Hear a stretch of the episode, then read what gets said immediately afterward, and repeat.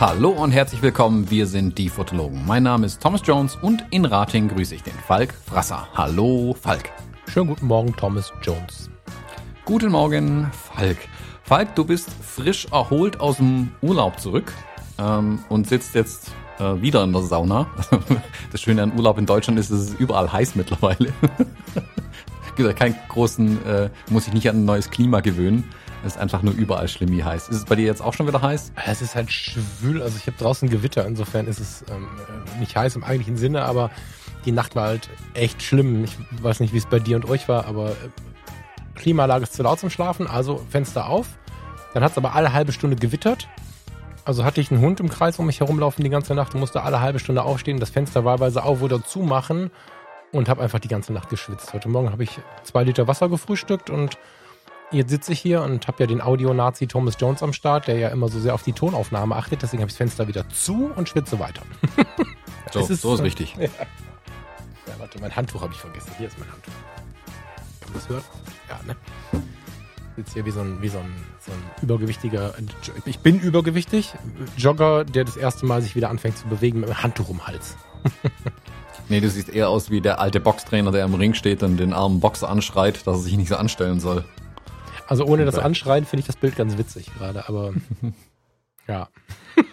nee, also äh, es war natürlich von der Luft her, wir waren ja, wir waren in, in, in Mecklenburg und egal wo du da bist, da ist die Luft natürlich eine andere als hier. Ne? Da hast du einfach weite Wälder und hast, warte mal, wie war das denn? 50 Einwohner pro Quadratkilometer oder so? Ich habe das jetzt nicht nochmal gegoogelt, aber die haben ja eine unglaublich, ähm, ja, einfach keine Bevölkerungsdichte.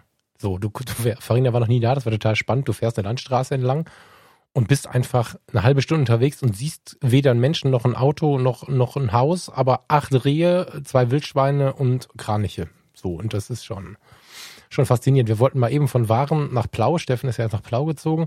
Das ist, wenn man es ein bisschen grob nimmt, am anderen Ende der Seen, ja, fahren wir eben rüber, ne?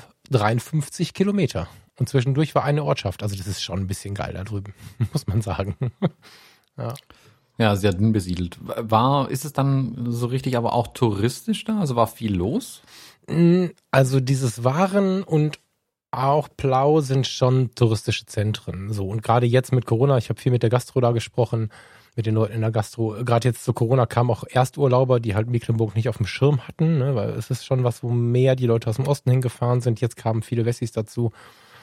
Das ist eine der schönsten Gegenden, die wir haben. Und die Mecklenburger sind so ein bisschen wie die Hamburger, leben und leben lassen. Die sind sehr entspannt und das merken gerade die Leute aus allen Bundesländern. Dadurch wird es gerade doch voll. Was man aber auch sagen muss, ist, ich meine, Waren hat einen großen Yachthafen, hat sehr viele Hotels, hat zwei Kurzentren, Spa, weiß der Teufel. Also da gibt es schon viele Gründe hinzufahren.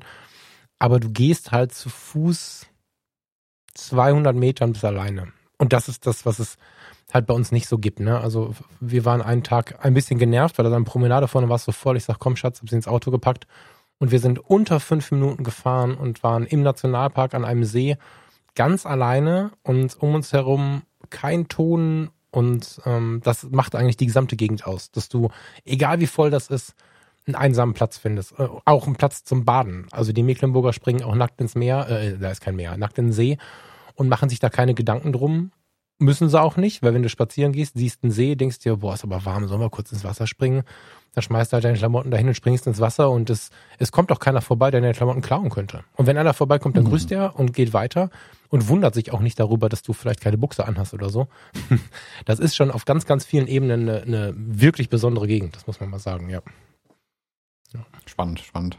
Ganz anders, als wir das so kennen. Also gerade wenn wir aus dem Westen hier sprechen, wo wir uns ja schon eher wundern, wenn die Menschen ungefragt irgendwo nackt rumlaufen.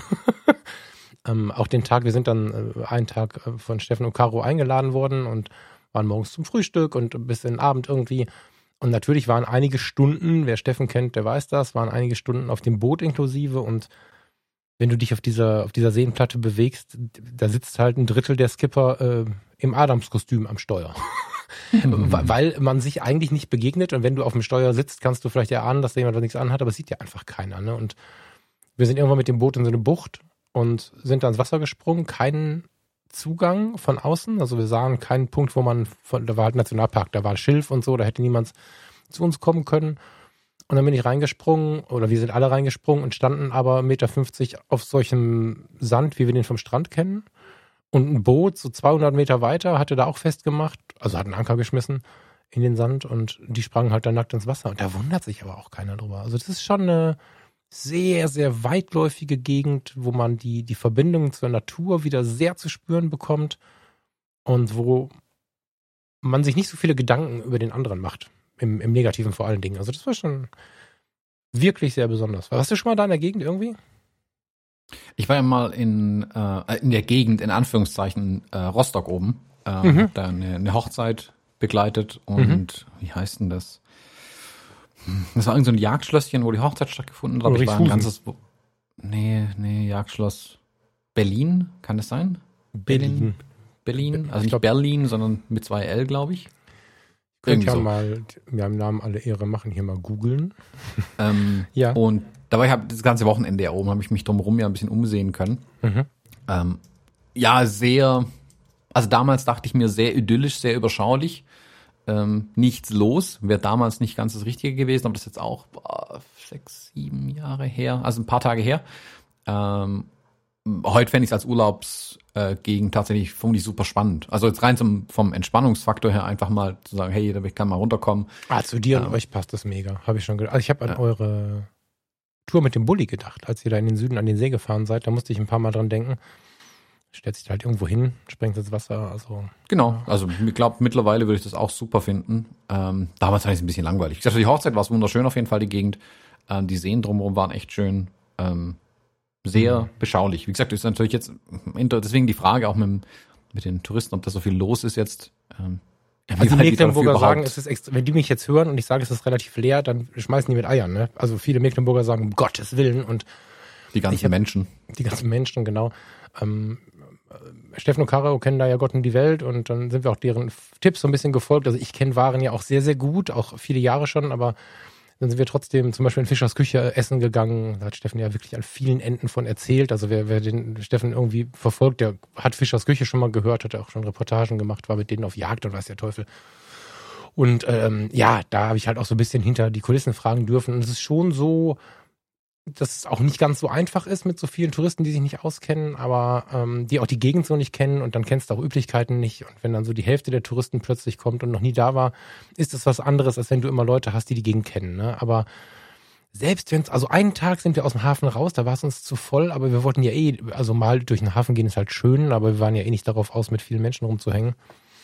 Was da unten wirklich besonders, da, da unten, da oben ist es ja, ne? Von mir aus gesehen, da, von uns aus gesehen, da oben wirklich besonders ist, finde ich, ist wieder so die, also ich persönlich kann da immer mich super erden und mir, mir diese, diese berühmte Frage stellen, äh, wie viel ist genug? Ich habe kürzlich ähm, einen Podcast über Bhutan gehört. Die haben ja diese, die haben ja das Glück in ihrer Verfassung verankert und, und stellen sich als Gesellschaft ja nicht die Frage, wie können wir mehr erreichen, also nicht die Wachstumsfrage, sondern stellen sich die Frage, wann habe ich genug, um glücklich zu sein? Und wenn sie das erreicht haben, machen sie eine Riesenparty drauf können gerne wachsen, müssen sie aber nicht. So und das habe ich, das verbinde ich so ein bisschen auch mit Mecklenburg, auch viele, viele Jahre schon, weil als ich so richtig viel drüben, drüben ist das Wort, es tut mir so leid, aber ich meine, das habe ich jetzt drüben auch drüben auch ständig von von den Leuten da gehört. Ich glaube, wir kriegen es nicht ganz raus. Jedenfalls war es so, dass ich 2002, 3, 4, 5, 6 irgendwie so um die Zeit wirklich auch teilweise alle zwei, drei Wochen da war und in Parchim dann, da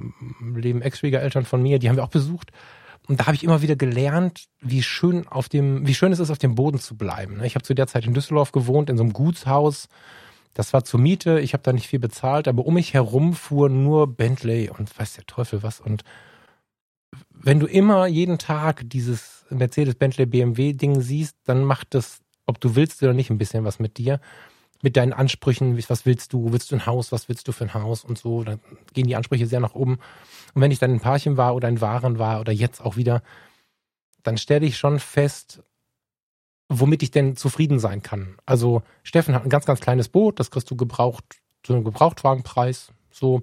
Und ähm, darum herum der Yachthafen hat auch mehr Yachten, die eher so Boote mit Kajüte sind So, das ist sehr schön und sehr edel, wenn man das mal vergleichen würde mit dem Düsseldorfer Yachthafen oder mit dem, in München gibt's keinen, aber wenn es einen hätte, oder mit Hamburg oder so, dann sind das, ähm, die können wir uns im Leben erwirtschaften, diese Boote, die da stehen. Die kosten gebraucht zwischen 5 und 25.000 Euro und dann ist mal einer dabei, der rastet total aus, der hat dann 40 ausgegeben.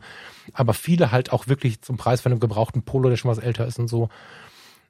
Und das ist dann aber schon das Teure. Und sie sind alle unglaublich glücklich mit dem, was sie haben. Sie fahren mit dem Schlauchboot an dir vorbei voller Stolz und freuen sich. Sie feiern, wenn sie ein neues Ruderboot haben.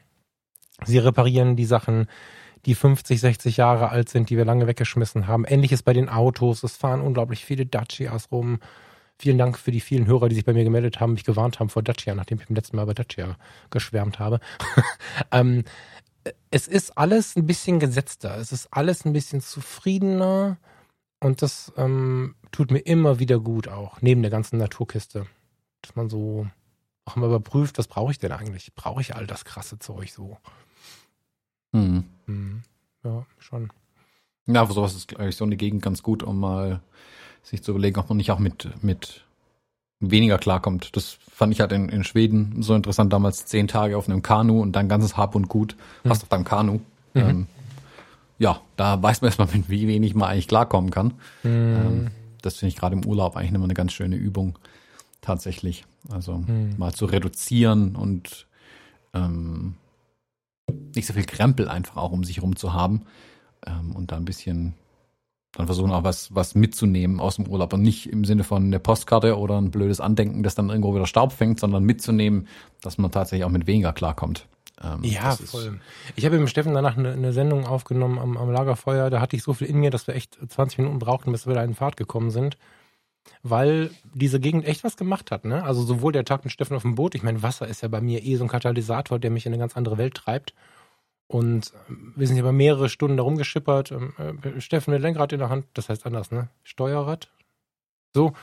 Ähm, ich daneben, die beiden Mädels vorne auf dem Bug irgendwie und durchgequatscht und teilweise aber auch einfach aufs Wasser geguckt. Und ich habe an dem, an dem Tag, aber auch in diesen ganzen Tagen auch wieder viele Fragen gestellt. Nicht jetzt schlimm oder negativ oder so, sondern einfach so, ja, dieses, was brauchen wir denn im Leben? Ne? Und ähm,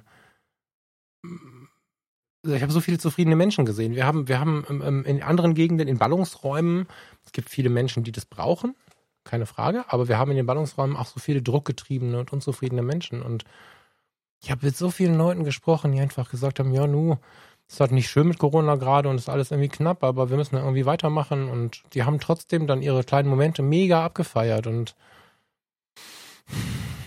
wird jetzt zu weit führen, weil da ist ganz viel mir passiert, aber, aber das war wirklich schön. Also das möchte ich auch empfehlen. Auch so fotografisch. Also ich bin, ähm, um, mal, um mal hier, warte. Jetzt habe ich sie fast vergraben hier. Genau, ich wollte jetzt gerade schon draufhauen. genau. Hast du eigentlich jetzt eine, ja, ne? Nee, ich habe noch keine. Ich muss ja noch gegen die Tasse hauen. Ähm, äh, wo war ich jetzt? Achso, fotografisch. Ähm, ich, also auf der ersten Kreuzfahrt zum Beispiel habe ich eine komplette Dokumentation jeden Tages gemacht. Ich glaube, das machen die meisten von uns. Vermute ich mal. Weiß nicht, wie du das siehst. Hm. Verzeihung. Dass man so versucht, ja, keine Minute zu vergessen. Dieses Buch, was ich davon habe, ist wunderschön und wenn die Leute sich das anschauen, ist es total schön, das mit den Leuten anzuschauen. Und es hat auch einen großen Spaß gemacht.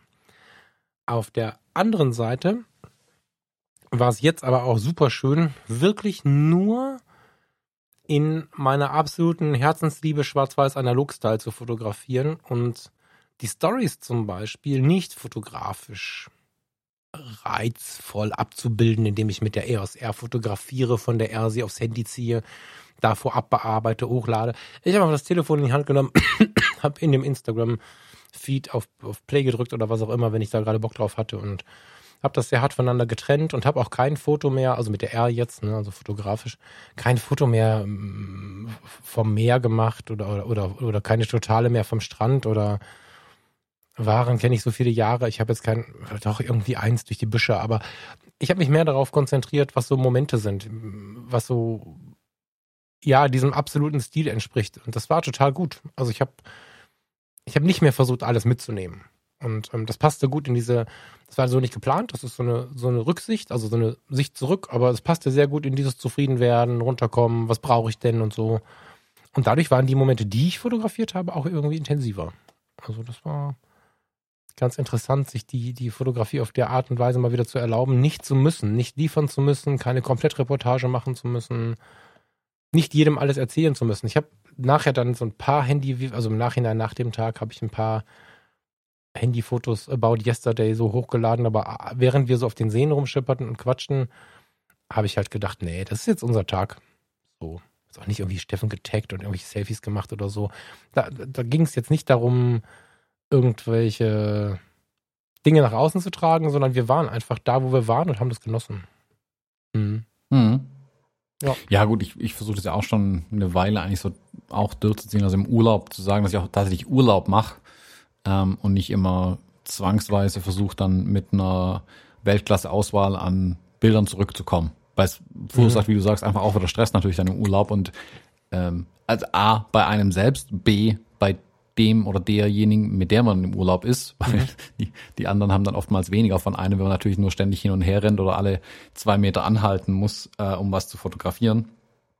Ähm, das lässt sich oftmals auch nicht so wirklich vereinbaren. Und wie gesagt, deswegen ist es auch ganz schön, einfach mal nur Urlaub zu machen. Also in Südafrika haben wir uns ja auch größtenteils wirklich treiben lassen, weil sonst, äh, gerade bei Südafrika allein schon was du an Equipment hättest mitnehmen müssen, um ähm, die zwei Welten Krüger Nationalpark und den Rest von Südafrika fotografisch beides festzuhalten. Also auf der einen Seite brauchst du viel Tele, auf der anderen Seite brauchst du halt normale Objektive. Da habe ich auch gesagt, hey, ich mache im Krüger ein paar Schnappschüsse, guck mal, da ist eine Giraffe, guck mal, da ist ein Zebra, Punkt, fertig ist die Laube. Ähm, und den Rest vom Urlaub habe ich auch relativ ruhig angehen lassen. Also da muss man auch ein bisschen, glaube ich, darauf achten, da nicht zu sehr einen Auftrag draus zu machen, als hätte man es genau. einen totalen Fotojob, ähm, genau. sondern auch wirklich sich in Anführungszeichen einzugestehen, es ist Urlaub, es soll zur Erholung dienen. Dann ein paar Bilder zu machen oder wenn es mal die Möglichkeit gibt oder man, hm, keine Ahnung, mal einen Tag lang früh aufstehen will und irgendwie ein paar Stunden lang alleine losziehen will, wenn sich das irgendwie ergeben sollte. Also gerade wenn man längeres an einem Ort ist zum Beispiel, kann man das ja durchaus mal machen. Sagen, hey, äh, ich stehe morgen früh um fünf aus, äh, ziehe alleine los, nutze die frühen Morgenstunden. Das Licht ja auch ganz cool ist dann oftmals ähm, und fotografiere dann meinen Stiefel mal durch und dann kann man es aber auch Kamera wieder in die Tasche stecken und dann auch wieder sein lassen tatsächlich. Ähm, das finde ich da ganz wichtig. Also das ist ja auch so eine Lehre, die ich aus dem gezogen habe, dass ich halt früher aus so einem Urlaub irgendwie mit 3.000, 4.000 RAW-Dateien zurückgekommen bin und nochmal eine Festplatte extra auf dem Tisch liegen hatte, die dann auch noch nachträglich zu bearbeiten waren. Mhm. Ähm, das habe ich ja durch die JPEG-Fotografierei eigentlich eingestellt und trotzdem habe ich sogar noch weiter reduziert, weil ich einfach gesagt habe, hey, Urlaub ist Urlaub und das muss man auch so mal genießen. Mhm. Die, diesen Wunsch rauszuziehen und zu fotografieren, will ich damit nicht runter reduzieren. Ne? Also ich will das nicht als Job sehen, sondern der, der dann, habe ich ja auch gemacht, Lust hat in dem Moment zu fotografieren, der soll es auch tun. Wir sind auch viel stehen geblieben. Wir hätten zum Beispiel in dem Punkt unglaublich Lust auf, auf hier so Wildlife gehabt. Ne? Wir haben schon gerechnet, was müssen wir uns für Jobs besorgen, um uns beide so ein Supertiere zu kaufen. weil Farina kannte die Gegend gar nicht. Ich konnte da so ein bisschen den Förstersohn in mir raushängen lassen und wir haben manchmal so Sachen gemacht. Ich weiß noch genau, einen Abend, da hatten wir gegessen und nicht mehr so richtig viel vor. Wir waren so eine halbe Stunde vor Sonnenuntergang und ähm, dann haben wir uns in den Bus gesetzt. Also wir hatten den Bus von Freunden, T5 ähm, geliehen und äh, da hast du ja ein bisschen mehr Aussicht so, da hast du ja ein bisschen mehr Panoramasicht und Fensterbus und sind dann in den Nationalpark rausgefahren, da wo man im Auto langfahren darf. Und äh, in der Dämmerung rund um den Sonnenuntergang fährst du drei, drei, vier Minuten und dann hast du die ersten Rehe und dann siehst du den Hasen hoppeln und dann siehst du den Fuchs und so. Und in freier Wildbahn kennen wir Städter, ich meine, Farina ist Düsseldorferin, kennen wir Städter ja nicht so viele wilde Tiere. Ich sehe in der, in der Ferne, was da kommt, mach den Motor aus, wir steigen aus und wir stehen in einer Welt, in der kein Industrieton zu hören ist, außer zirpende Grillen und eine unglaubliche Weite. So leichte Hügel hat's da immer, so da ganz sanfte Hügelchen. Und dann kommt dann ein Kranichschwarm über uns hinweg. Die tröten ja so ganz interessant. Weiß nicht, ob du schon mal Kraniche gesehen hast. Ich habe schon mal Kranich gehört. Genau, also die gibt's ja bei uns nicht, aber die ziehen ja über uns hinweg und in Mecklenburg haben sie halt einen Landeplatz, so, ein, so große Schlafplätze, wo sie halt dann ihre Pause machen von Schweden nach Afrika runter. Und dann tröten sie über uns hinweg und dann an anderer Stelle halte ich an, mache Motor aus und neben uns spielen zehn Stücke wild im Gras, ganz unkümmert und so da haben wir uns schon gewünscht, irgendwie, boah, jetzt geiles Tele wäre schon was, ne? Aber, und wenn wir das gehabt hätten, hätten wir auch viel solche Fotografie betrieben, aber das wäre eben aus dem Herzen herausgekommen und nicht dieser Wunsch liefern zu müssen. Und das war schon, das war schon besonders. Und ich habe mich in der letzten Zeit ja auch nicht wenig mit so Essenzen beschäftigt, ne? Bin ja, bin ja sowieso so ein bisschen darauf aus zu verstehen, ähm, oder zu vermitteln, wie man den Fokus findet äh, mit der Fotografie, wie man Essenzen rausbildet, wie man von der Fotoserie weg einen Tag mit einem Bild beschreibt oder so. Und ähm, das war da wirklich gut möglich. Also das war wirklich, ich habe dann fünf, sechs Bilder von der Situation gemacht, die früher 500 gebraucht hätten. Und diesen Tag auf dem See zum Beispiel, ich habe da ein Foto in die Fotocommunity hochgeladen. Da habe ich ein Foto gemacht, wo Steffen nicht erkennbar so in die Weite guckt vom Boot aus und man sieht so ein paar Schwäne da irgendwie schwimmen. Und, und das ist ein Essenzfoto. Das ist ganz interessant, sich damit ein bisschen zu beschäftigen. Ja. Hm. Langsam, wenig. das ist so die Überschrift dieses Urlaubs, ja. Langsam, wenig, weit. Hast du mh, hm, großteils dann doch mit deiner äh, Canon fotografiert oder ja. doch eher mit dem Telefon? Nee, mit, mit, also mit dem Telefon war so irgendwie, wir sitzen gerade beim Essen, wir haben gerade jemand Nettes getroffen, äh, mal ein Video, also diese Totalen, die ich nicht mehr mit der Canon fotografieren wollte. Weil halt mal eine Canon aus dem See raus. Das ist halt, ähm, oder halt irgendeine Kamera auf dem See raus. Das ist halt schwierig, es sei denn, du hast einen Kontext äh, im Vordergrund oder irgendeine Story dabei oder so. Äh, aber trotzdem wollte ich halt zeigen, guck mal hier, wir stehen gerade an einem total schönen Sonnenuntergang. Das war also mehr so sozial, soziale Medien, Freunde, mit Freunden teilen, was man gerade erlebt, aber losgelöst von dieser Fotografenrolle. Ich hatte nicht mehr den Drang in mir, wie das früher so war, jetzt muss ich hier erst auf der, auf der, auf der Canon fotografieren und dann das supergeile Bild rüberziehen und so. Ich kann doch als Fotograf nicht, sondern einfach nur pff, hier, da, Handyfotos fertig. Und habe aber auch auf der Canon fotografiert, aber eben nur krass schwarz-weiß, krasse Kontraste, krasses Korn, also Blende offen. Ähm, das war halt eine ganz andere Art von Fotografie, die ich jetzt so nach und nach raushole. So. Und ähm, dieses Essenzen wieder ausbilden. Da hat mir, ich lass mich mal einen Schwenk äh, bringen zur Fotocommunity. Dieses Essenzen ausbilden haben wir völlig vergessen. Also ich zumindest, weiß nicht, wie es dir geht. Es ist mir unglaublich schwer gefallen, nicht mehr. Also früher war es ist mir schwer gefallen, in Serien zu denken. Ne, das ist ja sowas, ähm, was auch in der Reportage eigentlich nötig ist. Und das ist mir aber lange schwer gefallen, Serien aufzubauen. In der letzten Zeit sind gerade bei solchen Fotos, ob das jetzt Urlaub oder Reportage ist, am Ende ist das ist die Urlaubsfotografie eine Reportage vom Urlaub, ne? Ja. Ist es so, dass durch Instagram, durch die Wischfunktion, ich kann bis zu zehn Bilder hochladen, musste, man musste viele Jahre keine Essenzen mehr ausbilden und die Texte bei Instagram hat auch keiner gelesen.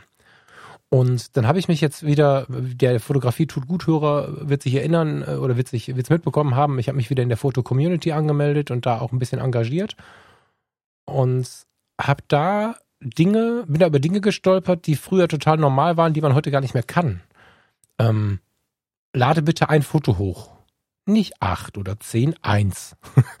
und dann musst du da einen Titel hinschreiben, was ich seit vielen Jahren nicht mehr gemacht habe. Und dann ist da drunter am besten noch ein Text, was irgendwas beschreibt. So, dann stehst du da und denkst dir, was soll ich denn dazu erzählen? Ich habe doch so lange nichts mehr zu Fotos erzählt bei Instagram. Das liest ja irgendwie eh keiner. Und die Hashtags, die sind alle dafür da, um irgendwie Effizienz Menschen anzulocken und so.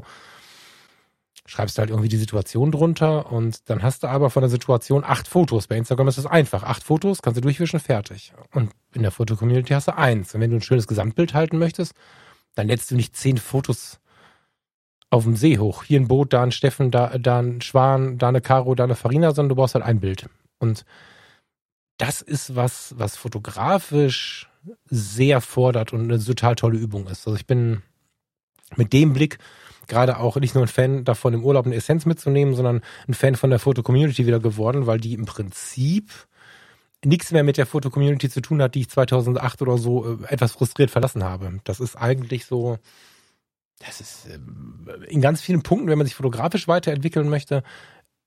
Ich kenne keine zeitgemäßere Community, wenn man nicht nur wischen und sich beeilen möchte. Also jetzt in Corona haben ja so viele angefangen, sich nicht mehr zu beeilen und mit Bedacht auf die Dinge zu schauen und wieder Fotografie zu erleben oder erleben zu wollen.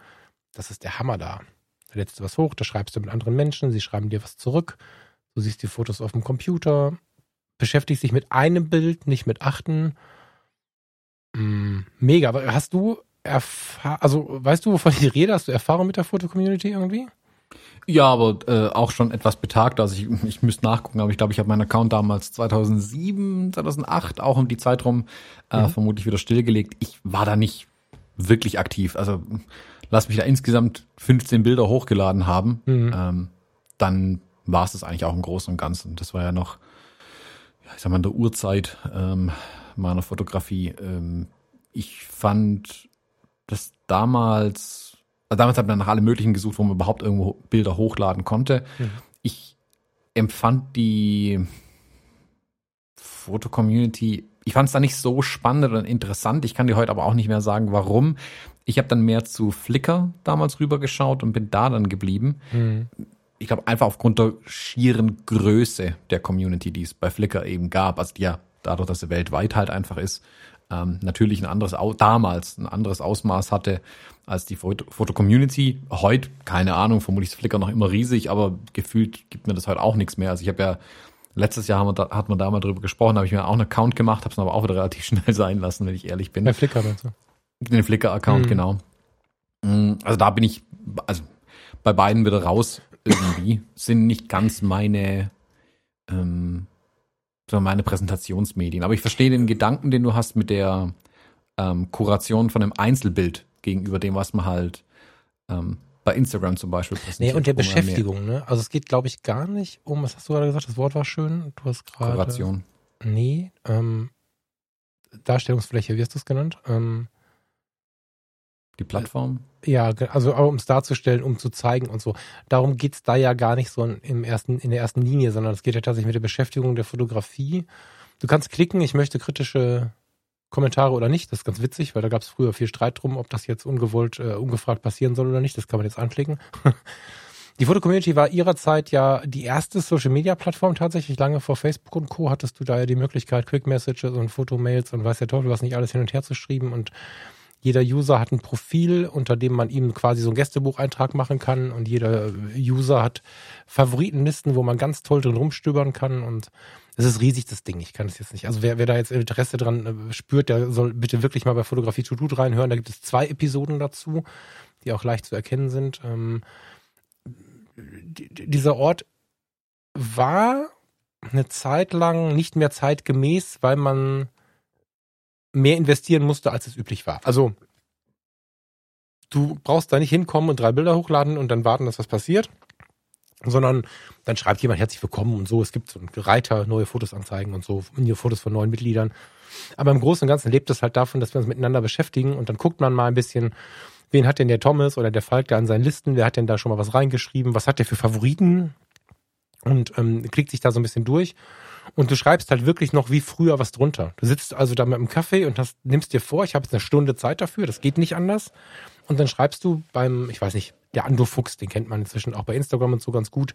Der hat da damals auch, ich weiß nicht, ob er da angefangen hat, aber da war er auch lange aktiv. Damals schon in meiner allerersten Zeit, 2002, habe ich mich da angemeldet das erste Mal. Und dann schreibst du drunter, hey, das ist aber toll, weil, oder was ist denn da, oder erzähl mir doch mal, wie geht denn das? Und was, cool, ich sehe, du benutzt die und die Kamera, ist das nicht einfacher, wenn, du kannst halt wirklich Gespräche über diese Bilder führen.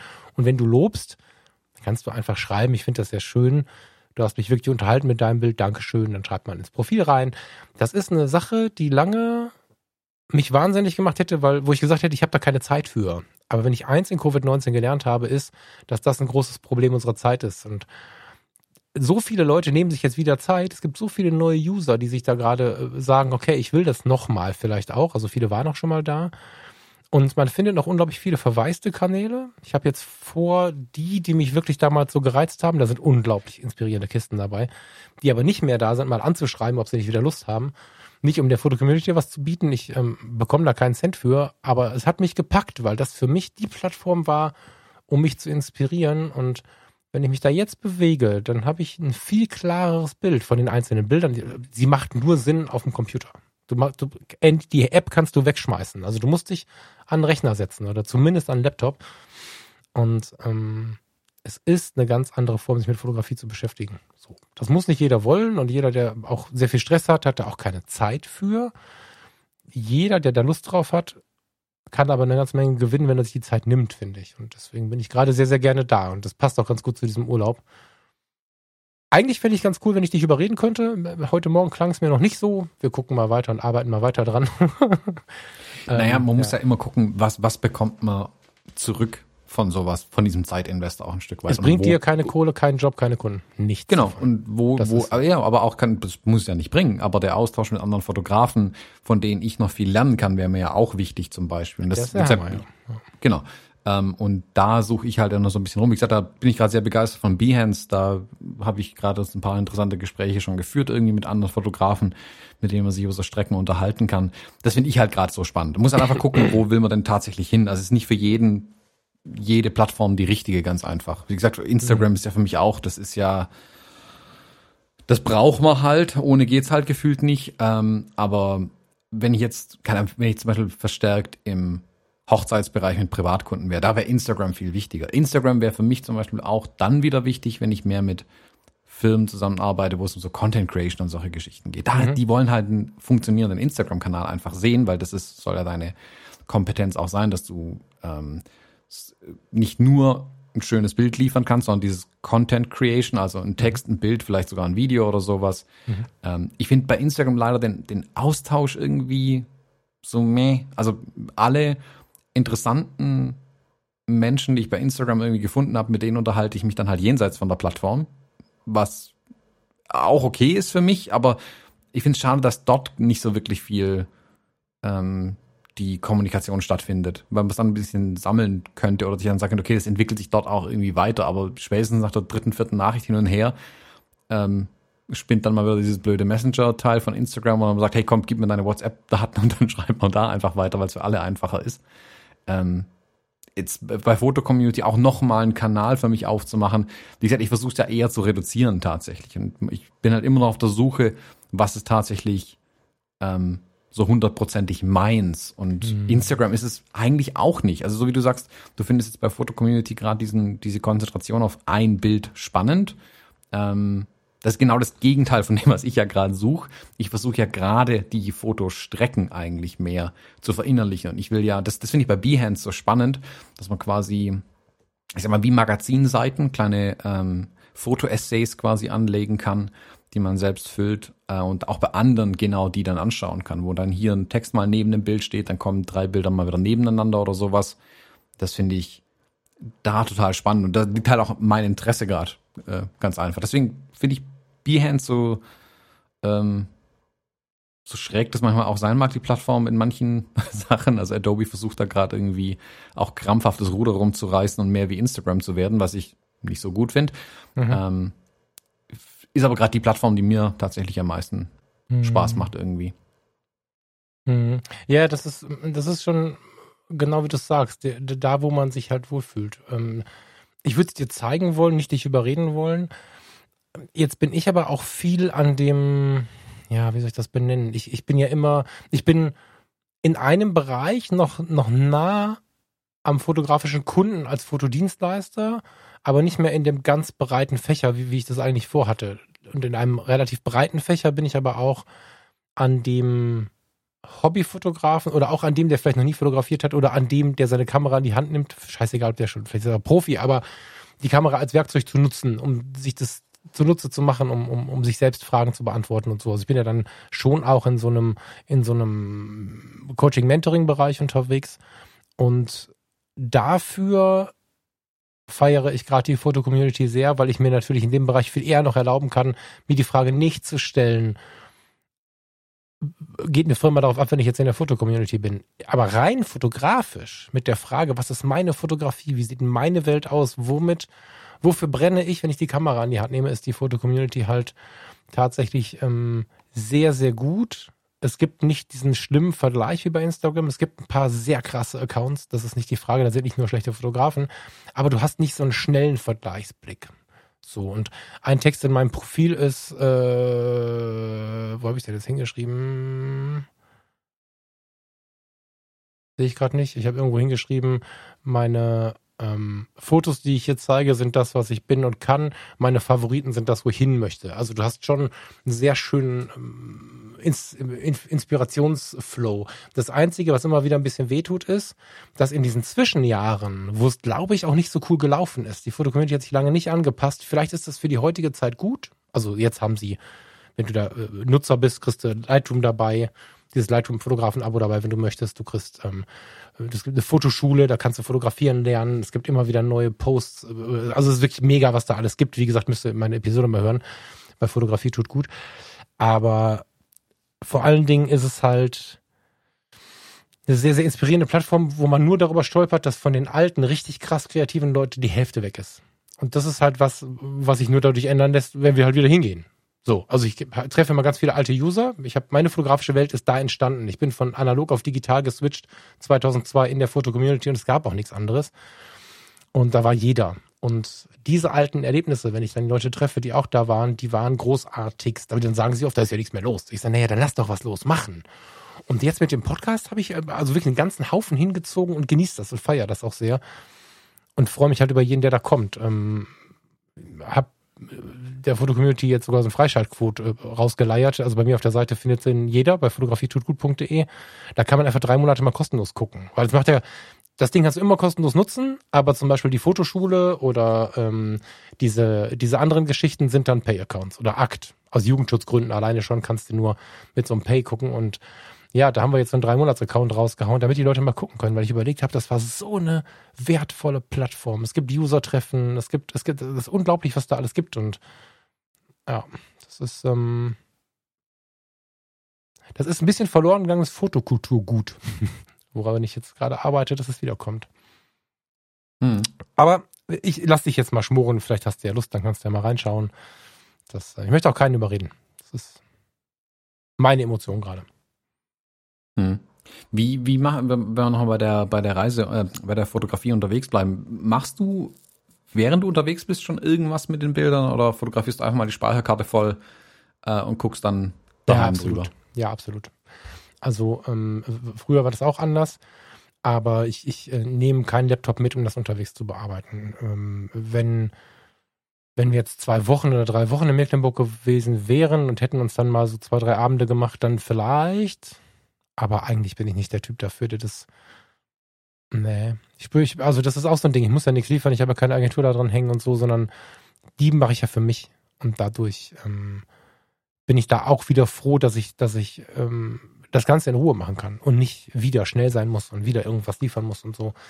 Nee, auf jeden Fall Speicher, Speicherkarte voll fotografieren und dann, also voll auch auf keinen Fall. Ich habe dreistellige Zahlen Bilder mitgebracht, ich müsste jetzt nachgucken, aber ähm, die bleiben auf der Karte. Und meistens lasse ich sie nach dem Urlaub auch noch ein bisschen liegen und jetzt habe ich so zwei, dreimal rausgeholt. Wie gesagt, eins liegt in der Fotocommunity und dann ich brauche dann meistens auch vier, fünf, sechs Wochen, bis dass ich die Bilder dann so langsam nach und nach durchgearbeitet habe und so. Ja. Da ist Langsamkeit Hm. tatsächlich gerade mein großer Gewinn. Hm. Ja. Ja. ja, weil ich bin da ja, ähm, also ich, ich komme drauf, weil du es vorhin auch schon Lightroom erwähnt hattest und ähm, ich ja allein aus, also wenn ich dann unterwegs bin, zum Teil einfach so viele Bilder fotografieren, ich einfach schon unterwegs mache, auch eine Auswahl ganz gern mache äh, oder sie mir nochmal größer anschaue ähm, oder ja, keine Ahnung, irgendwas irgendwo hochladen möchte oder so. Ich habe ja, bin dann nur noch mit meinem iPad dann eigentlich mittlerweile unterwegs und da Capture One, hm, falls jemand zuhört, leider, leider, leider nicht auf einem iPad läuft, sondern das läuft dann auf dem, auf dem Laptop, also auf einem Mac oder Windows Laptop. Gibt da keine Android oder iOS Version davon. Habe ich auf meinem iPad ja nach wie vor Lightroom CC drauf und verwende da auch die, ähm, die also diese Lightroom CC Cloud Version quasi. Ähm, jetzt kamen nämlich in den letzten paar Tagen kamen zwei Nachrichten Also theoretisch. Ja, theoretisch, kamen zwei Nachrichten zueinander, ähm, die ich ja, mit dem Schmunzeln und mit Hände über den Kopf zusammenschlagen gleichzeitig ähm, empfangen habe. Ähm, der eine oder die andere hat es vielleicht mitbekommen. Canon, wir hatten uns darüber unterhalten, als die R5 und die R6 vorgestellt worden ist. Und dann hat Canon nochmal sein Image.canon oder Canon.image, keine Ahnung, seinen Cloud-Dienst kurz in den Fokus gerückt und gemeint, dass die R5 und die R6 jetzt quasi direkt auf diesen Cloud-Dienst die Bilder schieben können und von dort aus kannst du dann überall anders irgendwie hinverteilen. Das ist ein Feature, was ich ja bei Sony ganz geil finde, wenn du jetzt wirklich in dem, in dem Job-Modus drin bist, dass du direkt die Bilder irgendwo hochladen musst. Ähm, und da dachte ich, hey cool, Canon geht da vielleicht sogar noch ein Stück weiter, binde da eine Cloud-Plattform an, kann man vielleicht noch mehr machen in Zukunft. Eigentlich erstmal Daumen hoch. Und ich bin ja eigentlich so ein, ich hoffe ja immer oder ich glaube ja an Technologie, dass es was Gutes ist. Ähm, Canon hat aber jetzt genau das Ding voll gegen die Wand gefahren. Die hatten vor ein paar Wochen haben sie irgendwie eine Meldung gebracht, hey, ähm, wir schalten mal kurz zur Sicherheit unseren Cloud-Dienst ab. Alle irgendwie Fragezeichen in den Augen gehabt und dann haben sie irgendwie hinterher gedackelt, ja, wir haben vielleicht auch auszusehen alle eure Bilder gelöscht. Ähm, Gott. Das ist natürlich die völlige Vollkatastrophe. Also genau sowas darf mit einem Cloud-Dienst nicht passieren. Punkt. Das ist ähm, ja, also Worst Case, fertig. Mhm. Anders kann man es nicht nennen. Also da, also ich weiß, ich würde komplett ausrasten. Also äh, als Benutzer, wie auch wenn es mein Produkt wäre als Manager, würde ich komplett durchdrehen bei sowas.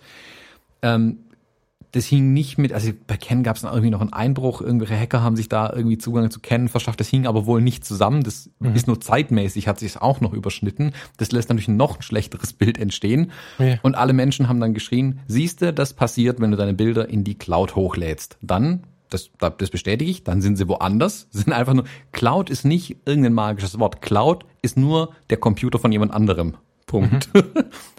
dann hat jemand anderes deine Daten und er muss sich dann um das Backup und so weiter kümmern und wie man es bei Canon gesehen hat, haben sie sich weder um die Cloud-Plattform noch ums Backup gekümmert, das war nicht das Verheerendste daran, das auch, also kein Backup davon gab einfach. Ähm, und die Daten waren dann weg, die viele Leute hochgeladen haben. Ich behaupte mal, dass die meisten sehr wahrscheinlich auch lokale Kopien noch ihrer Bilder hatten und der Datenverlust, hoffe ich zumindest, nicht so schlimm war für die Leute, dass da jetzt wirklich Bilder unwiderruflich weg wären. Schlimm ist natürlich für Canon, dass der Dienst jetzt schon so viel Vertrauen eingebüßt hat, was sie nur sehr mühsam wieder aufbauen werden können, weil jeder wird sich das im Hinterkopf behalten, leider. Was heißt mhm. leider? Zu Recht wird es bei den Leuten im Hinterkopf bleiben.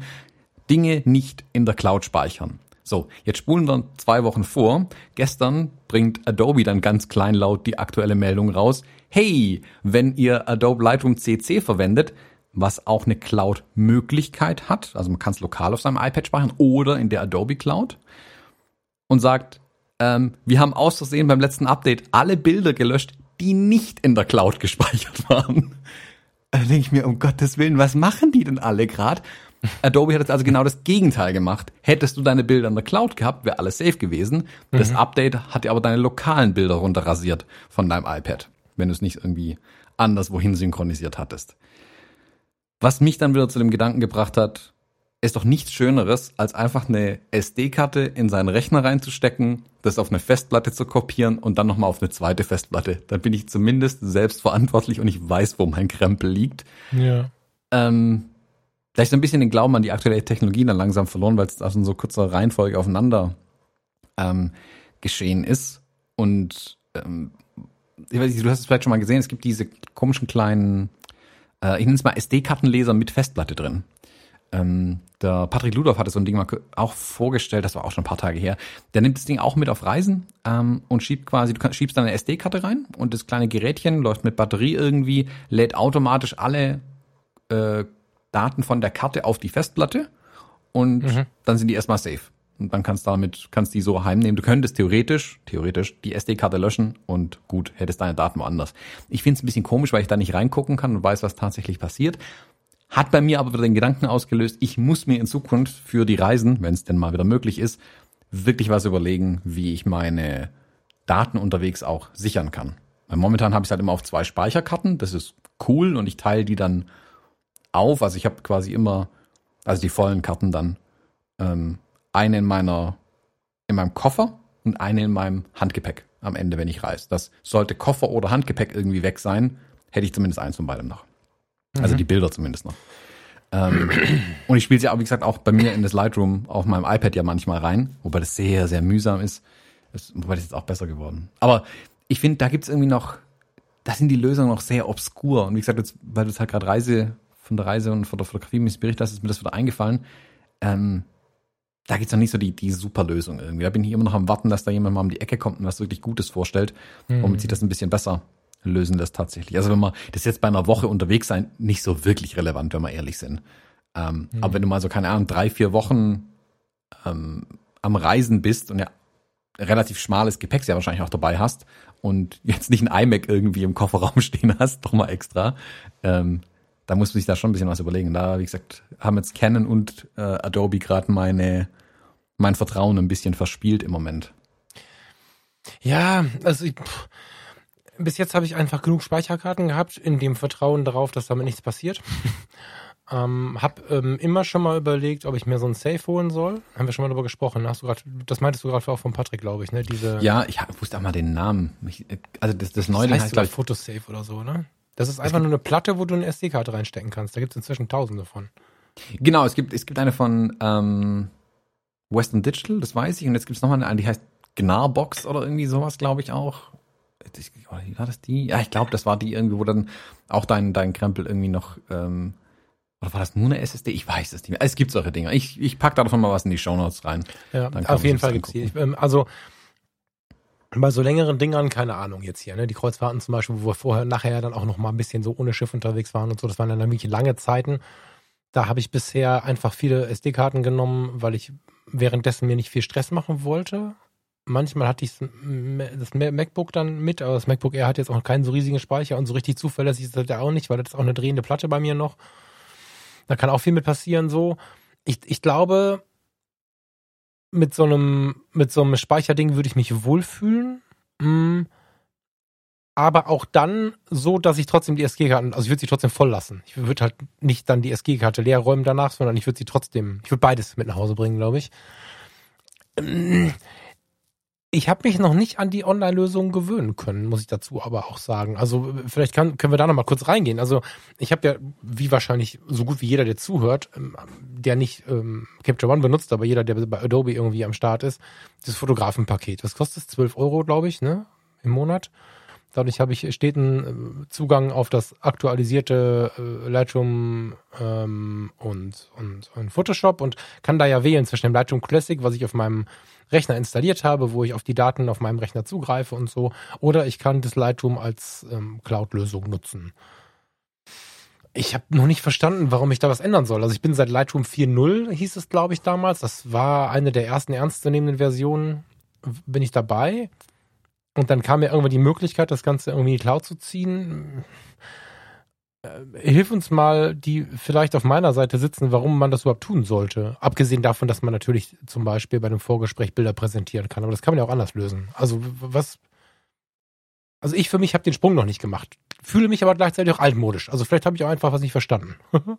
Na, die Frage ist ja immer, für wen sind die Sachen gedacht? Also wenn du jetzt sagst, du kommst von deinen SD-Karten aus dem Urlaub zurück, hast ein paar Bilder, importierst die in dein Lightroom Classic rein, dann ist es ja alles auch super. Dann brauchst du auch nicht mehr, sind wir ganz ehrlich. Mhm. Was natürlich die, die Fotografen und Fotografinnen ähm, auf Assignments halt gesagt haben, auf dem Laptop ist es zwar cool mit dem äh, Lightroom Classic, aber hey, wie wär's mal mit einer brauchbaren Cloud-Anbindung, dass man das, das ist halt, Lightroom Classic ist halt, wie der Name sagt, Classic. Das ist halt relativ alt und betagt.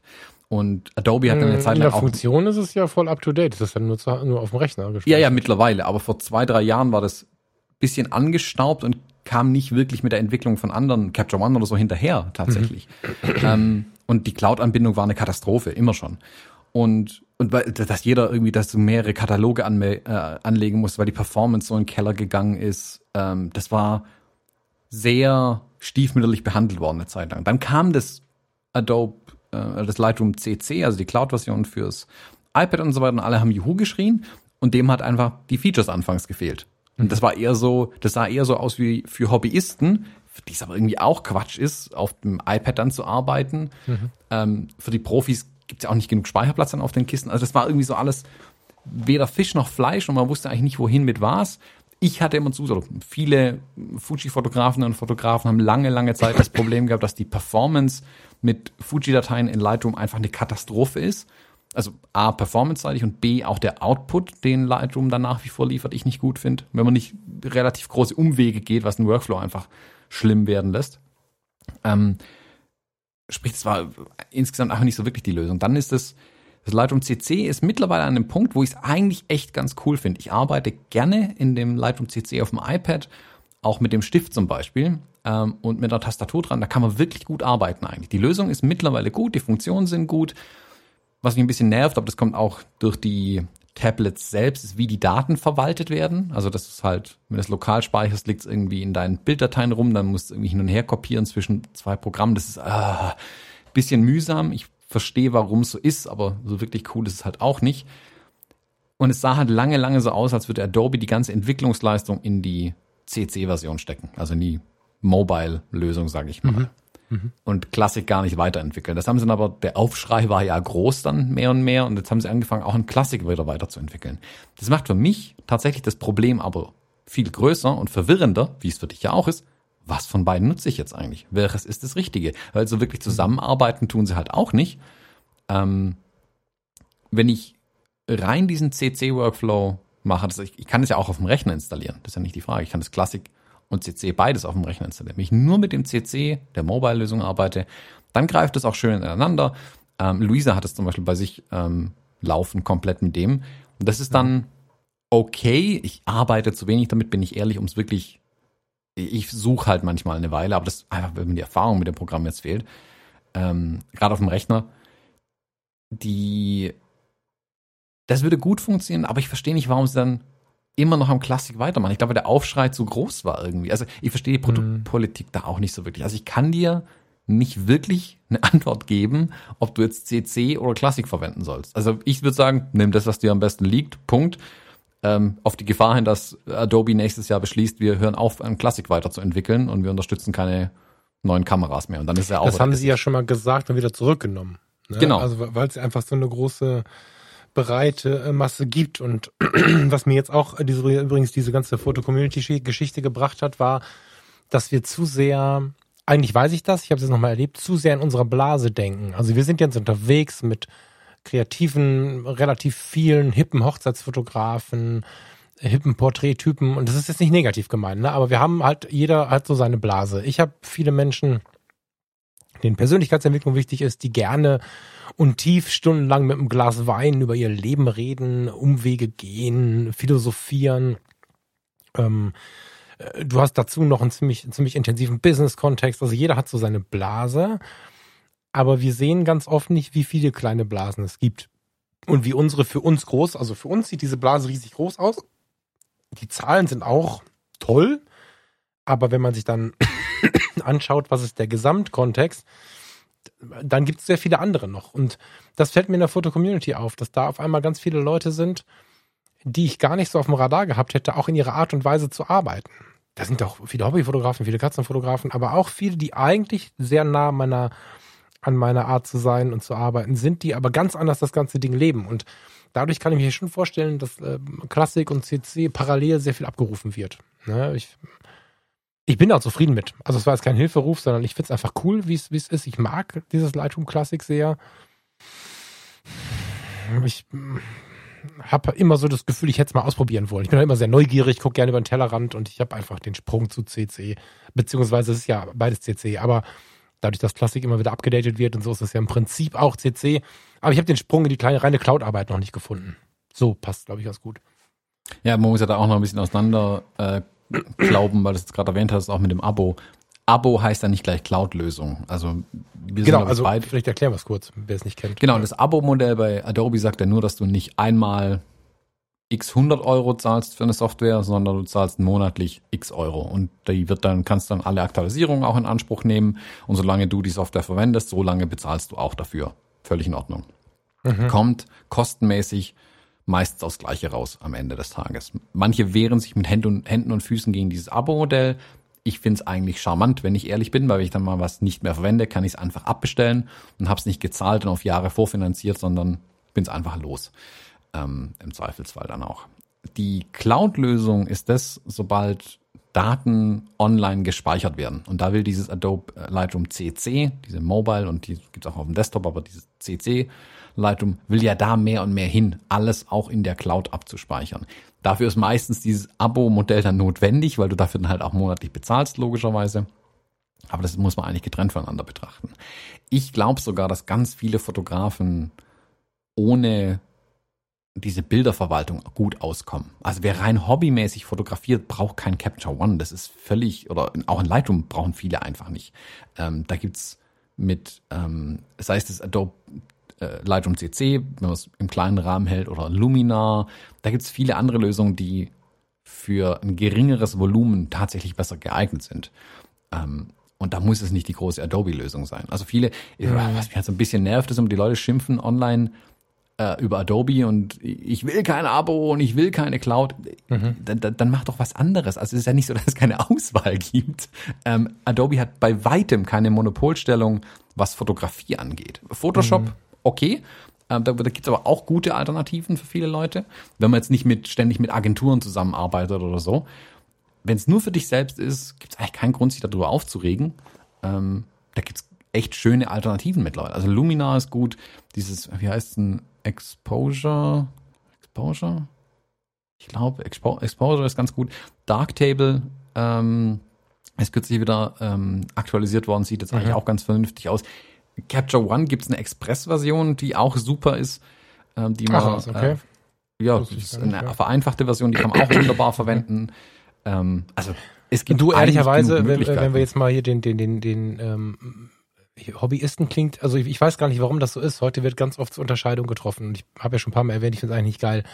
Ähm, nehmen wir mal den Fotografen, der nicht mh, mm, auftragsmäßig mit Ebenen kann das auch. Nehmen wir mal den Fotografen, der schneller zufrieden ist. Und das heißt nicht, dass die Bilder scheiße sind, sondern der sich einfach nicht so tief in die Bildbearbeitung reingraben da also will. Dieses ähm, Photoshop Elements ist voll geil. Habe ich, bevor diese Cloud-Lösung da war, ganz lange benutzt. Ähm, ist ein bisschen, man hat irgendwie so ein bisschen hetzerisch äh, das eine Zeit lang die Hausfrauenlösung genannt. Ich, abgesehen davon, dass der Begriff weit weg davon ist, noch zeitgemäß zu sein.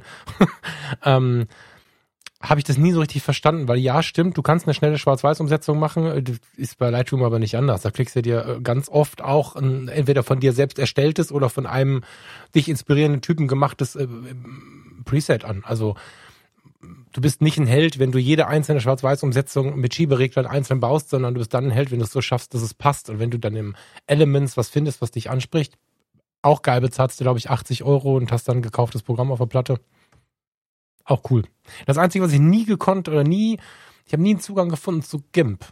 Das kann ich nicht bedienen irgendwie. Obwohl es so ja, das ist sein soll. Zu, na, GIMP ist auch ein Scheiß. Also kann man einfach mal so, glaube ich, sagen. Ich weiß, es regen sich ein paar auf, wenn ich das sage, aber Freunde, ich habe lang genug mit Linux gearbeitet und mit GIMP, um äh, zu sagen, dass GIMP halt nach wie vor eine Bedienkatastrophe ist einfach. Ähm, das ist kostenlos, aber das ist mehr Arbeit, mit dem Programm klarzukommen, als damit wirklich was zu machen. Ähm, ich gibt's glaube ich nur auf dem Mac. Pixelmator ist eine riesen Alternative zu Photoshop, die wirklich richtig, richtig gut funktioniert, die auch gerade auf den iPads zum Beispiel besser ist momentan nach wie vor als das Photoshop meiner Meinung nach. Ähm, und kostet jetzt auch nicht die Welt.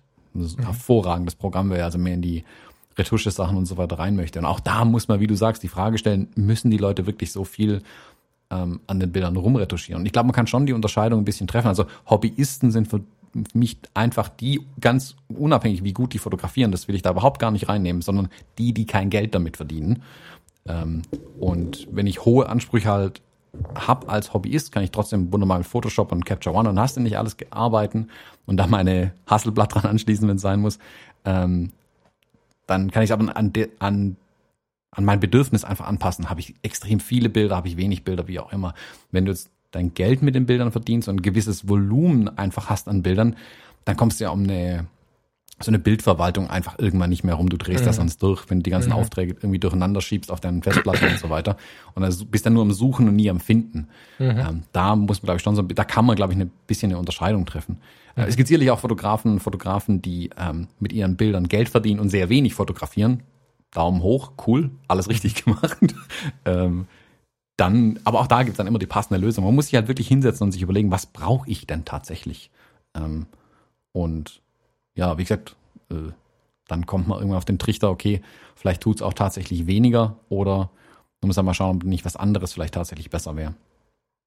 Hast du eine Idee, warum das immer oder warum das so oft so emotional läuft?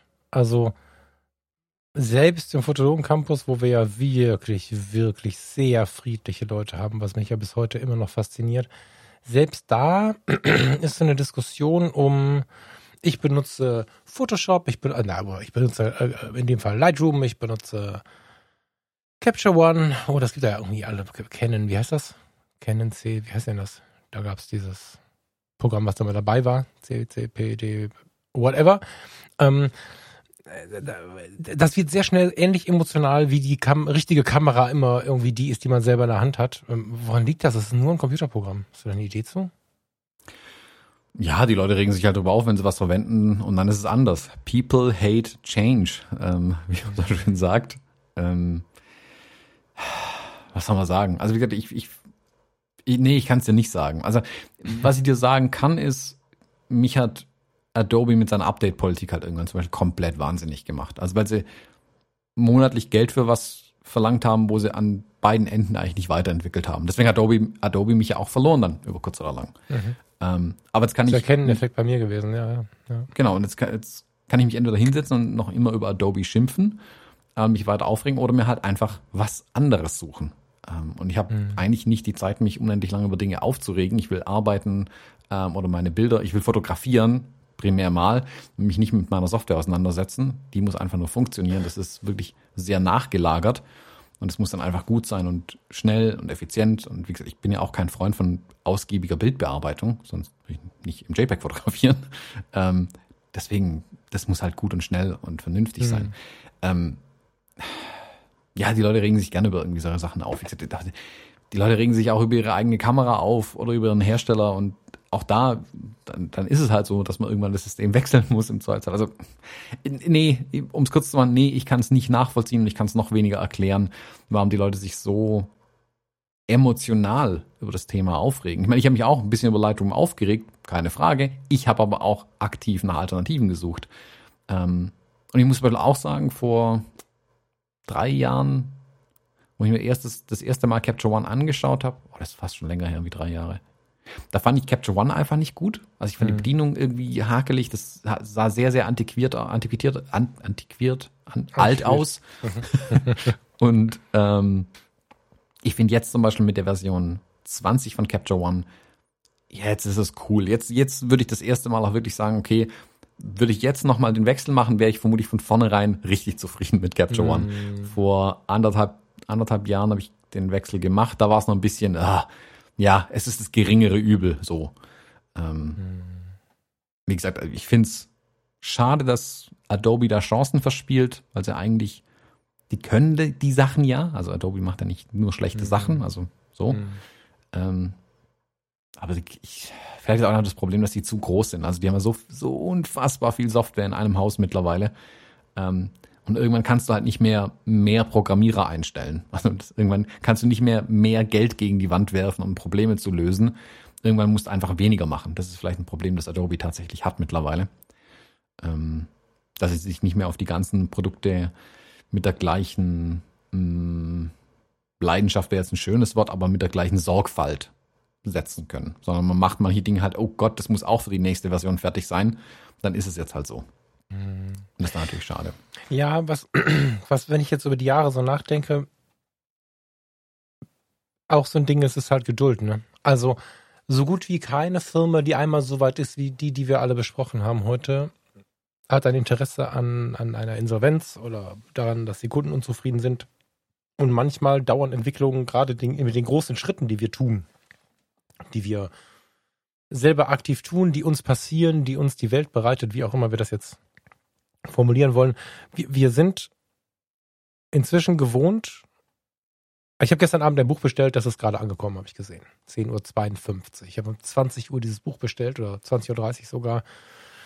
Ähm, jetzt sind wir schon eine halbe Stunde. Vor einer halben Stunde ist es angekommen. Und das sind wir ein bisschen gewohnt. Und diesen Effekt uns wieder abzugewöhnen, ist, glaube ich, was, was sehr, sehr schlau ist. Ne? Foto-Community, ich melde mich an, ich lade Bilder hoch, ich schreibe vier, fünf Leuten was und ich freue mich wie ein kleines Kind, wenn am nächsten Tag zwei Leute geantwortet haben, mit denen gehe ich ins Gespräch, da kommen zwei dazu. Mega schön. Ich habe inzwischen auch wieder 40 Kommentare hier und 20 da, aber es war ein bisschen Arbeit notwendig. Und diese Geduld haben wir nicht mehr. Die Firma Fujifilm war zu meiner digitalen Anfangsfotografiezeit 2002, 2004, 2006 in meinen persönlichen Augen eine blanke Katastrophe. Ich weiß nicht, die Fujifilm S1000 war so eine Bridge-Kamera, die war so ein bisschen, hieß die S1000, ich glaube schon, ne? Die war so ein bisschen, äh, so ein Knaller für Hobbyfotografen, weil die sah aus wie eine Spiegelreflex. Die Spiegelreflexkameras haben aber alle irgendwie 2000 Euro gekostet und hat so ein bisschen diese Sehnsucht irgendwie, also da haben sie schon mal mit Sehnsucht gespielt, das hat funktioniert, halbwegs gut, aber die Kameras waren irgendwie nichts Halbes und nichts Ganzes und, und irgendwie hatten sie kein Feeling und es war alles Plastik und so. Damals hatte ich für mich Fuji abgeschrieben. Das gab's nicht mehr. So, und, und dann kamen sie plötzlich nachdem sie darüber nachgedacht haben, die Quittung bekommen haben und so weiter und so fort, sind intern auch viele Sachen passiert und plötzlich sind sie eine wirklich inspirierende, richtig gute Kameramarke geworden, die auch in Teilen der Fotografiewelt den Ton angibt. So, nicht den Ton über die Gesamtzahlen, aber sie sind wirklich, wirklich, um dieses von mir dann doch nicht so, also das Wort relevant mal zu benutzen, sie sind wirklich relevant. Und genau war es mit Canon. Der große Marktführer hat plötzlich nichts mehr gemacht. Wir haben dann Episode drüber oder zwei, ich weiß gar nicht, ganz am Anfang. Da habe ich gedacht, das gibt's doch gar nicht. Ich habe Tausende von Euros für Canon ausgegeben in meinem Leben. Und auf einmal scheinen die alle in Urlaub gefahren zu sein. Für zwei Jahre. Die sind alle auf dem Segelboot und machen irgendwie einen Retreat und gehen meditieren, aber keiner baut mehr neue Kameras. Und ich stand da mit meiner 6D und ihr hattet die Fujis am Start und wart gefühlt zehn Jahre weiter. Und ja, da habe ich mich abgewendet.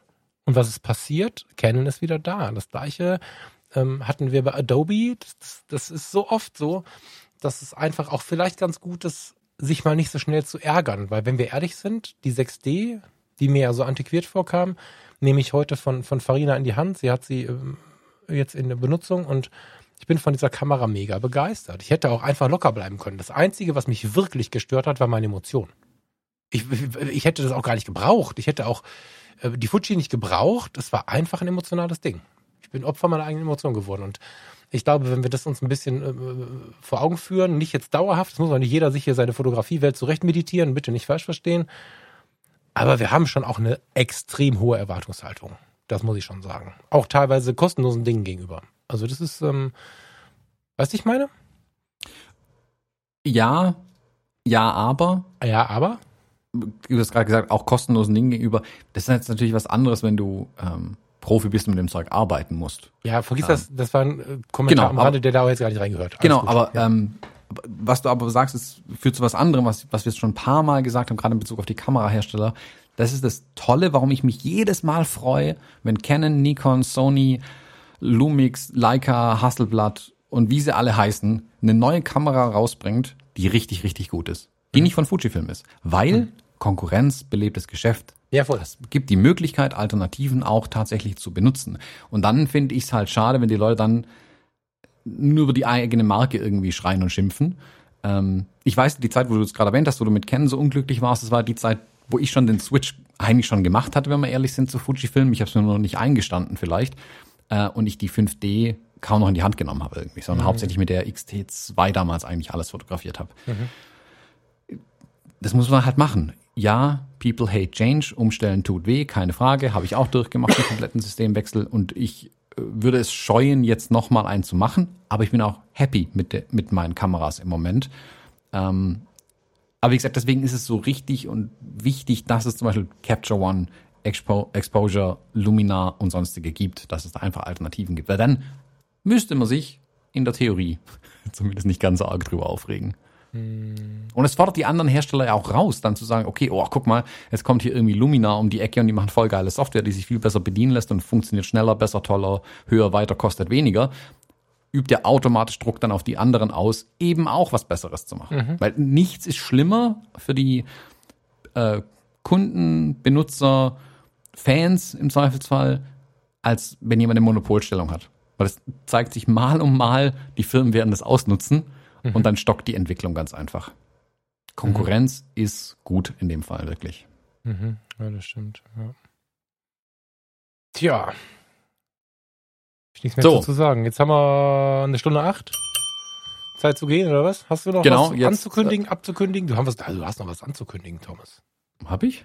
Mhm. Ich glaube nicht. Wir haben demnächst ein kleines Meeting Ach so, ja, das, äh, das haben wir anzukündigen, aber nicht ich. Jetzt, deswegen war ich gerade irritiert. Genau, ähm, wir hatten das ja vor einigen Episoden, ist es schon her, ähm, als Save the Date schon rausgegeben, den 5. September. Und zwar, wir wollen, ähm, da wir ja nicht nach Nizza gehen, äh, daraus ist die Idee eigentlich entstanden. Wir wären ja eigentlich in nächste Woche in Nizza gewesen mit Kai Beermann vom Gate 7 Podcast, äh, ausgeschrieben nicht als Zahl. Äh, wären wir in Nizza gewesen, hätten einen schönen kleinen Workshop gemacht mit ein paar Teilnehmern äh, auch mit der Pia Parolin, die uns auch eingeladen hätte, äh, mit ihr da ein bisschen die Zeit zu verbringen. Das wäre richtig, richtig toll gewesen. Aus bekannten Gründen, die wir nicht weiter eingehen müssen, findet dieses Jahr ja nichts statt irgendwie mittlerweile. Ähm, das auch nicht. Und wir haben gesagt, hey, das ist doof. Wir wollen trotzdem irgendwie Zeit mit äh, euch da draußen verbringen und haben gesagt, wir laden zu einem kleinen Grillfest ein, mehr oder weniger. Ein virtuelles Online-Grillfest, das habe ich so noch nicht gesehen. Haben wir gesagt, super, das machen wir. Mal mhm. gucken, inwieweit wir das dann ähm, umgesetzt kriegen und was wir alles grillen. Ähm, 5. September ab 19 Uhr ähm, laden wir euch ein, bei uns reinzuschauen. In den Show Notes und auf www.fotologen.de findet ihr einen Link ähm, zu einem Eventbrite ähm, Ticket. Das Ganze kostet nichts, keine Sorge. Es ist nur, damit wir ein bisschen äh, eine Überschaubarkeit reinkriegen, wie viele kommen denn eigentlich virtuell, weil virtuelle Sitzplatzreservierung und so. Und dass ihr einfach sehen könnt, okay, wie viele haben sich angemeldet. Ähm, und dass ihr euch auch den Termin, zum Beispiel, dass es automatisch erinnern lassen könnt. Äh, ihr kriegt ja nochmal eine E-Mail, eine Bestätigung, hey, danke fürs Anmelden und so. Und ihr kriegt dann vorher auch nochmal eine Erinnerung, bevor das Ganze stattfindet. Da drin gibt's dann auch nochmal den Zoom-Link, wie ihr an die, ähm, also wir machen das Ganze über Zoom, wie ihr dann äh, an der Veranstaltung teilnehmen könnt. Wir äh, würden uns natürlich freuen, wenn ihr da mitmacht. Ähm, je mehr, desto geselliger. Das gilt gerade, wenn es online ist und man nicht so nah beieinander sitzen kann. Ähm, inhaltlich sind wir kann man sagen, völlig frei. Also wir haben jetzt nicht irgendwie ähm, 4000 PowerPoint-Slides vorbereitet oder sowas. Das, damit wollen wir niemanden quälen, falls es jetzt jemand schon jemand abgeschreckt hätte irgendwie. Ähm, wir würden uns freuen, wenn ihr uns was mitbringt an dem Tag. Also kommt mit Fragen dann rein, ähm, stellt uns die gern, bringt uns ein Thema mit, was euch interessiert. Ähm, schimpft ein bisschen über Abo-Modelle mit uns, ähm, keine Ahnung, was, was ihr halt so auf, was ihr so auf dem Herzen habt. Ähm, und ja, bringt dann was mit. Ähm, wie gesagt, findet über Zoom statt, könnt dann eure Kamera auch zuschalten. Ist also jetzt die Gelegenheit, nochmal rauszugehen, den Grill zu putzen und dann gemeinsam mit uns irgendwas auf dem Grill zu brutzeln. Ja, und gerade dieses Mitmachen, ne? wir fänden es ganz cool, tatsächlich euch auch zu sehen, was keinen Druck ausübt. Jeder kann dieses, bei Zoom kann man die Kamera einzeln ausmachen, ne? dann schaut ihr nur zu. Das ist auch völlig in Ordnung, aber natürlich freuen wir uns, wenn wir da eine eine gewisse Interaktion hinbekommen. Das heißt, wenn jemand von euch vielleicht ein Thema mitbringt, irgendwas, was wir diskutieren, vielleicht was er dann auch mit angeschalteter Kamera mit uns kurz diskutiert oder so, dass wir da auch schon so ein bisschen nicht nur grillen und ein Bier trinken auf zwei, sondern dass wir grillen, Bier trinken und auch miteinander ein bisschen quatschen. Das wäre uns dann schon wichtig, dem Kai, dem Thomas und mir. Hm. Wir hatten jetzt ja ein paar so Sachen in der Art schon gemacht. Das ist jetzt auch nicht mehr das erste Mal, das muss man auch sagen. Wir hatten ja Kai und ich haben mal eine Bildbesprechung über Zoom gemacht. Mit den Fotologen, Hörerinnen und Hörern sind wir zusammen durch eine Ausstellung mal gegangen mit Zoom. Ich habe kürzlich so eine Capture One Session gemacht, wo ich das mal so ein bisschen erklärt habe.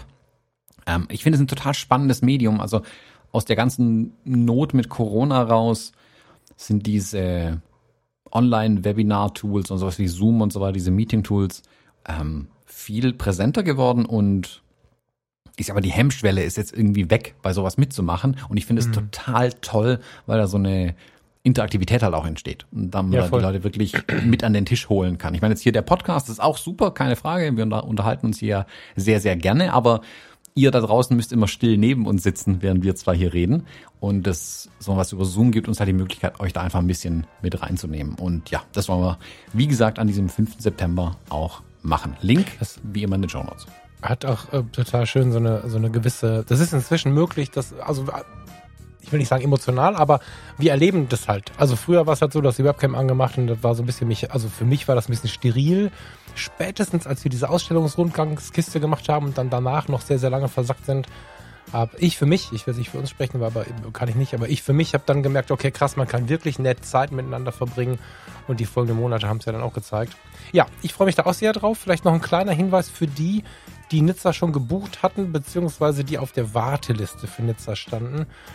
Wir wollen Nee, was wir wollen, schreiben wir euch. Achtet einfach ein bisschen auf die E-Mail-Postfächer, mit denen ihr euch bei äh, der Nizza-Kiste registriert habt. Da kommt jetzt die Tage nochmal eine Mail und wir würden uns freuen, wenn ihr auch da dabei wärt. Da ist dann nochmal ein kleines Bonbon dabei für euch. So. Genau. So, habe ich schon erwähnt, dass es den Link in den Shownotes und auf www.fotologen.de gibt? Hast du. Okay. ich finde das Ding so geil, ne? Ich, also das ist echt toll. Und ja. Wollen wir dann mal unseren Tag beginnen, lieber Thomas? So machen wir das. So machen wir das. Falk, ich wünsche einen schönen Tag. Bis dann. Schönen Tschüss. Tag, schöne Woche. Gute Besserung hieß das dann noch, ne? ciao, ciao.